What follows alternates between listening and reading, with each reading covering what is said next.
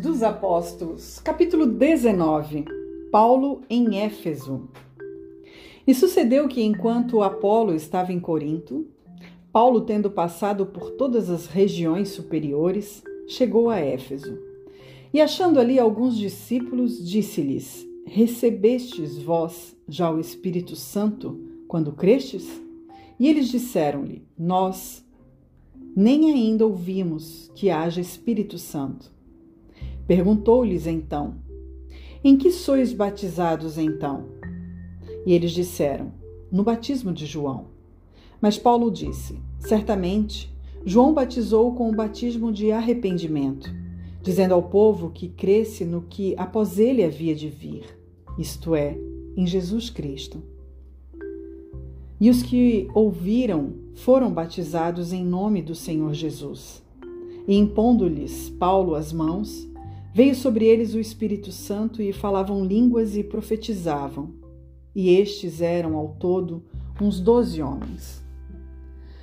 E entrando na sinagoga, falou ousadamente por espaço de três meses, disputando e persuadindo-os acerca do reino de Deus.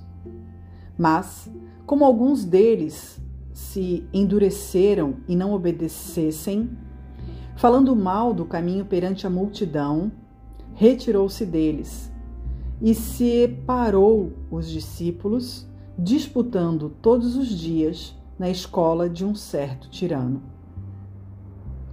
E durou isto por espaço de dois anos, de tal maneira que todos os que habitavam na Ásia ouviram a palavra do Senhor Jesus, assim judeus como gregos.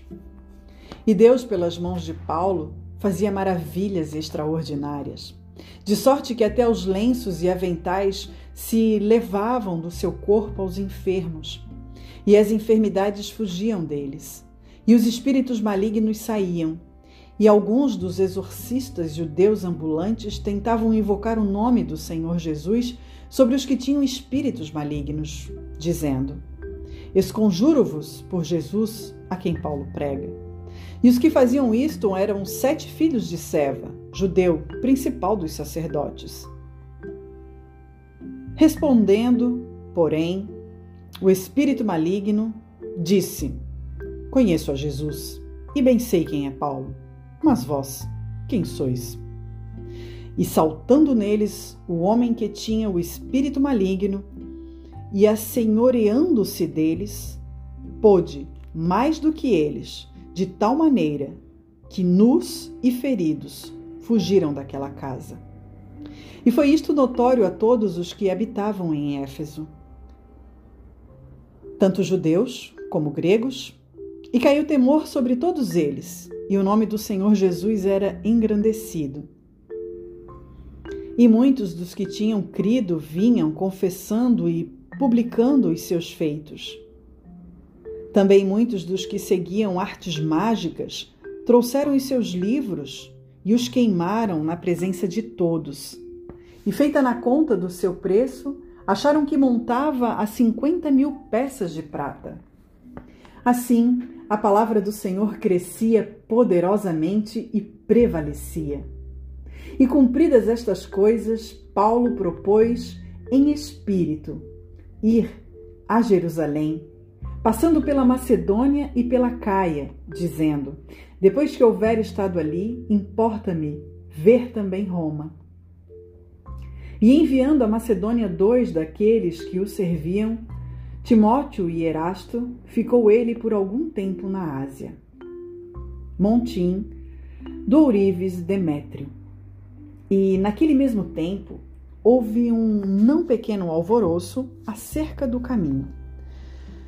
Porque um certo ourives da prata, por nome Demétrio, que fazia da prata nichos de Diana, dava não pouco lucro aos artífices, aos quais, havendo-as ajuntado com os oficiais de obras semelhantes, disse: Senhores, Vós bem sabeis que desde ofício temos a nossa prosperidade. E bem vedes e ouvis que não só em Éfeso, mas até quase em toda a Ásia, este Paulo tem convencido e afastado uma grande multidão, dizendo que não são deuses os que se fazem com as mãos. E não somente há o perigo de que a nossa profissão caia em descrédito, mas também de que o próprio templo da grande deusa Diana seja estimado em nada, vindo a ser destruída a majestade daquela que toda a Ásia e o mundo veneram. E ouvindo, encheram-se de ira e clamaram, dizendo: Grande é Diana dos Efésios! E encheu-se de confusão toda a cidade. E unânimes correram ao teatro, arrebentando a Gaio e Aristarco, macedônios, companheiros de Paulo na viagem. E querendo Paulo apresentar-se ao povo, não lhe permitiram os discípulos. E também alguns dos principais da Ásia, que eram seus amigos, lhe rogaram que não se apresentasse no teatro. Uns, pois, clamavam de uma maneira, outros de outra, porque o ajuntamento era confuso, e os mais deles não sabiam por que causa se tinham ajuntado. Então tiraram Alexandre dentre a multidão, impelindo os judeus para diante. E Alexandre, acenando com a mão, queria dar razão disto ao povo.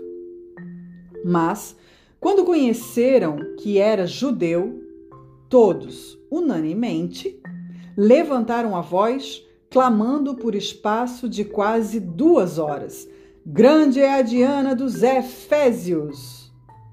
Então, o escrivão da cidade, tendo apaziguado a multidão, disse: Homens Efésios, qual é o homem que não sabe que a cidade dos Efésios é a guardadora do templo da grande deusa Diana e da imagem que desceu de Júpiter? Ora, não podemos isso ser contraditado. Convém que vos aplaqueis e nada façais temerariamente. Porque estes homens que aqui trouxestes nem são sacrilegos, nem blasfemam da vossa deusa. Mas, se Demétrio e os artífices que estão com ele têm alguma coisa contra alguém, há audiências e há procônsules que se acusem uns aos outros. E se de alguma coisa demandais, averiguar-se-á em legítima assembleia. Na verdade, até correremos perigo de que por hoje sejamos acusados de sedição não havendo causa alguma com que possamos justificar este concurso. E tendo dito isto, despediu a Assembleia.